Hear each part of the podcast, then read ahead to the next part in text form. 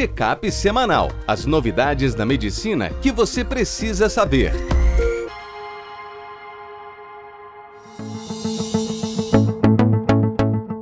Olá a todos, meu nome é Ronaldo Gismondi, eu sou editor-chefe médico do portal PebMed. Bem-vindos a mais uma edição do Check-up semanal com as novidades da medicina que você precisa saber para começar a semana atualizado.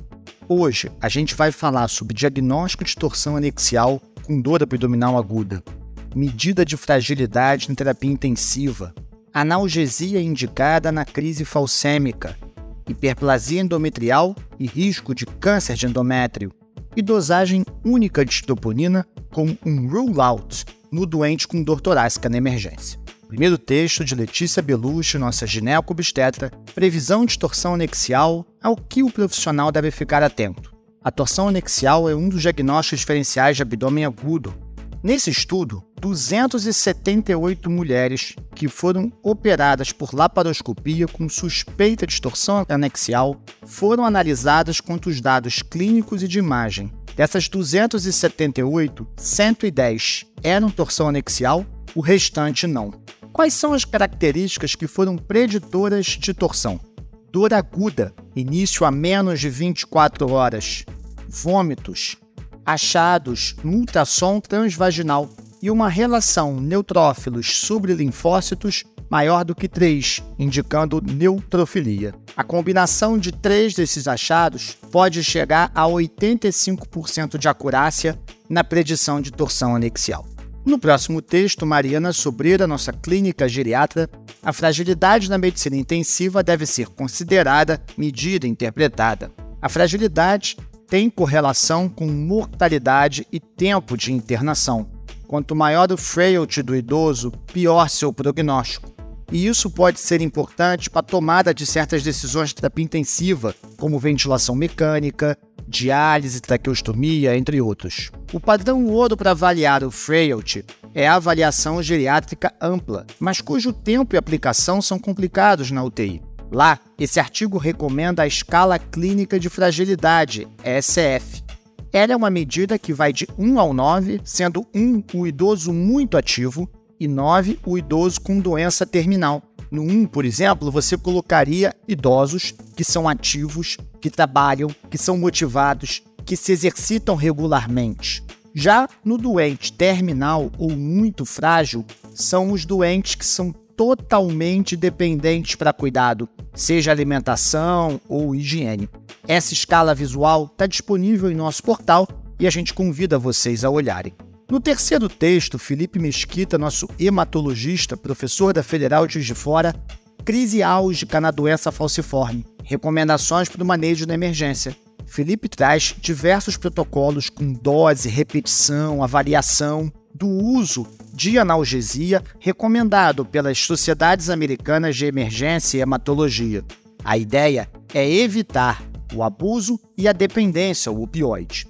A medicação de escolha para crise falcêmica é o anti-inflamatório não esteroidal. Esse documento recomenda o ketorolac pela sua potência em doses de 0,5 mg por quilo, no máximo de 30 micrograma, em dose única. Ele traz que a reavaliação deve ser feita a cada 15 a 30 minutos e as opções subsequentes se de fato os opioides devem ser utilizados. Há ainda comentários sobre o uso de ketamina como analgesia no ambiente intra-hospitalar. Letícia Belucci, gineco-obstetras, trouxe mais um texto interessante essa semana: hiperplasia endometrial como fator de risco para câncer de endométrio. A maioria das lesões precursoras de adenocarcinoma endometrioide vem da hiperplasia endometrial. Ela é uma proliferação anormal, mas não invasiva, do endométrio uterino a chance de progressão com atipia e malignidade é alta, e uma das principais formas de diagnóstico é numa mulher que apresenta sangramento uterino normal e quando você faz o ultrassom, há um espessamento de endométrio.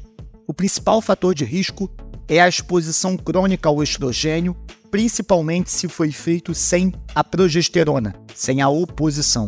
Nessa revisão sistemática, eles pegaram estrogênio por via oral ou por DIU. Nas mulheres com hiperplasia endometrial, mas sem atipia, considerados benignos, quando você dá progesterona oral, 85% tem regressão da hiperplasia e não evolui para câncer. Quando a progesterona é dada por DIU, essa taxa de regressão pode chegar a 100%. Mas se a mulher já tem atipia, a eficácia é menor. A taxa de regressão fica em torno de 70%, mas há até 40% de recidiva. Nesse trabalho, a progesterona por via DIU foi mais eficaz do que por via oral. E por fim, um texto de nossa cardiologista Isabela Budmanta: é seguro dar alta a pacientes com dor torácica com dosagem única de troponina? Na maioria dos hospitais privados, a gente utiliza dupla dosagem de troponina. Você faz uma na chegada e, se for ultrassensível, de 1 a 3 horas depois, dependendo de quanto tempo o doente já está com dor. Quanto mais recente o início da dor, maior o intervalo que você dá para evitar o falso negativo mas em muitas unidades públicas no Brasil com superlotação, é importante que você evite que o doente fique preso na emergência e isso atrapalha a dinâmica toda ali da unidade. Nessa corte multicêntrica, 85 mil pacientes com idade média de 63 anos e 50% do sexo masculino foram acompanhados com seu eletro, sua troponina e o segmento pós-alta.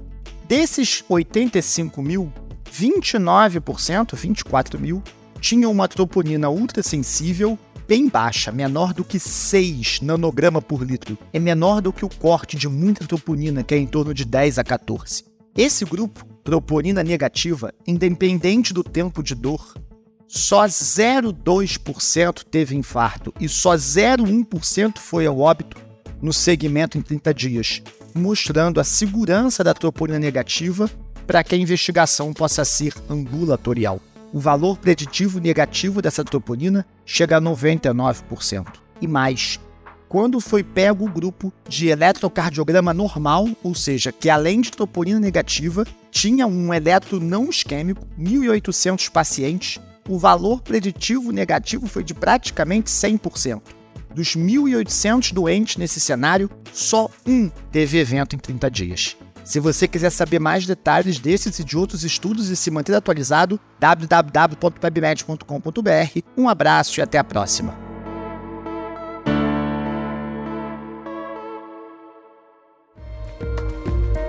Este foi mais um check-up semanal com as novidades da medicina da última semana.